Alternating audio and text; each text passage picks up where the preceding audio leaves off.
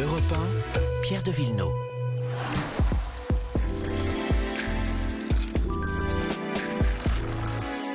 Vous le connaissez euh, dès à présent, Jean-Jacques Herry, qui vient tous les matins, même euh, à 3h du matin, à vélo. Bonjour Jean-Jacques. Bonjour Pierre. Peut-être pas quand même à 3h du matin.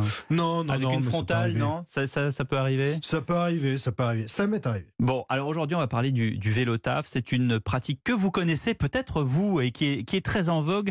C'est le fait d'abandonner les transports en commun ou la voiture pour aller au travail et préférer le vélo. Ça s'appelle le vélo taf. La moitié des Français, rappelons-le, habitent euh, à moins de 8 km de leur site de travail, soit 20 minutes à peu près à vélo.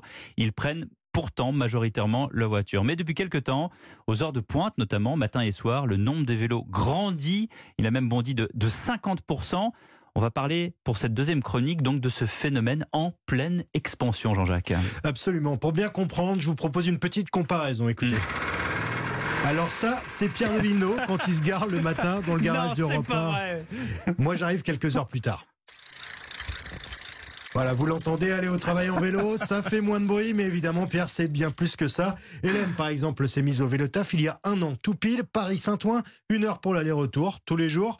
Elle m'a dit que ça avait carrément bah, changé sa vie, rien que ça. Je prenais la ligne 13, ce qui est assez l'enfer quand on habite Paris, la ligne 13, parce que ça fonctionne pas très bien. Donc on se retrouve très très souvent avec une espèce de marée humaine sur le quai le matin. Ta journée commence par ça, c'est pas très confort. Donc euh, je me suis dit pourquoi pas prendre le vélo? Et voilà comment a commencé l'aventure. Tu te muscles hyper vite, je trouve. Vraiment en quelques semaines, euh, t'as la forme quoi. T'as déjà pris ta bouffée d'oxygène, donc t'arrives au boulot, t'as la pêche. Et sur le moral, mais t'as tout le stress du métro qui disparaît. Mais alors ça c'est merveilleux. Bon, on a compris que c'était bon pour le moral, mais je vais vous poser une question d'automobiliste, moi, avec ma voiture dégueu, là, qui, euh, qui fait un bruit pas possible. C'est quand vient l'hiver, quand il pleut, comment on fait Hein? Bah ça, je laisse Hélène vous répondre. Écoutez là la réponse.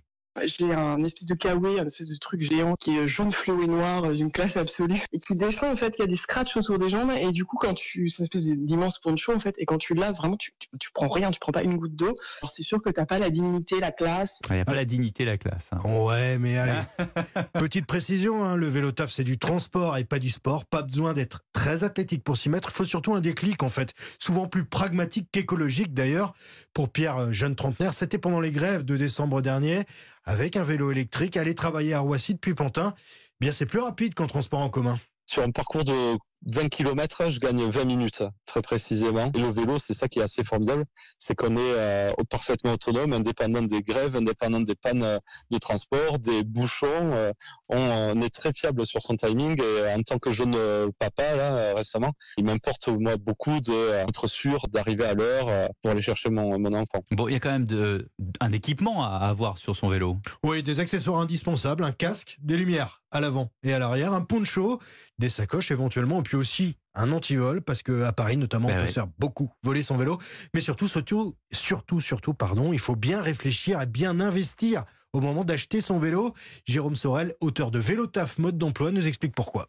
L'utilisation vélo taf est probablement l'utilisation la plus exigeante pour le vélo parce qu'on l'utilise tous les jours. Les pneus souffrent beaucoup, les plaquettes de frein souffrent, la chaîne souffre. Pour utiliser un vélo au quotidien, il faut mettre un peu d'argent. Un vélo neuf à 150 euros, euh, c'est une saucisse. Quand on va appuyer sur les pédales, euh, au bout de deux jours, la pédale va tomber. Sincèrement, en dessous de 500, 600 euros, ça commence à être compliqué de trouver un bon vélo neuf. Et pour inciter au vélo taf, sachez que la loi mobilité, eh bien, elle prévoit un dispositif, on appelle ça le forfait mobilité durable. Il n'est pas encore obligatoire et est encore trop méconnu en France.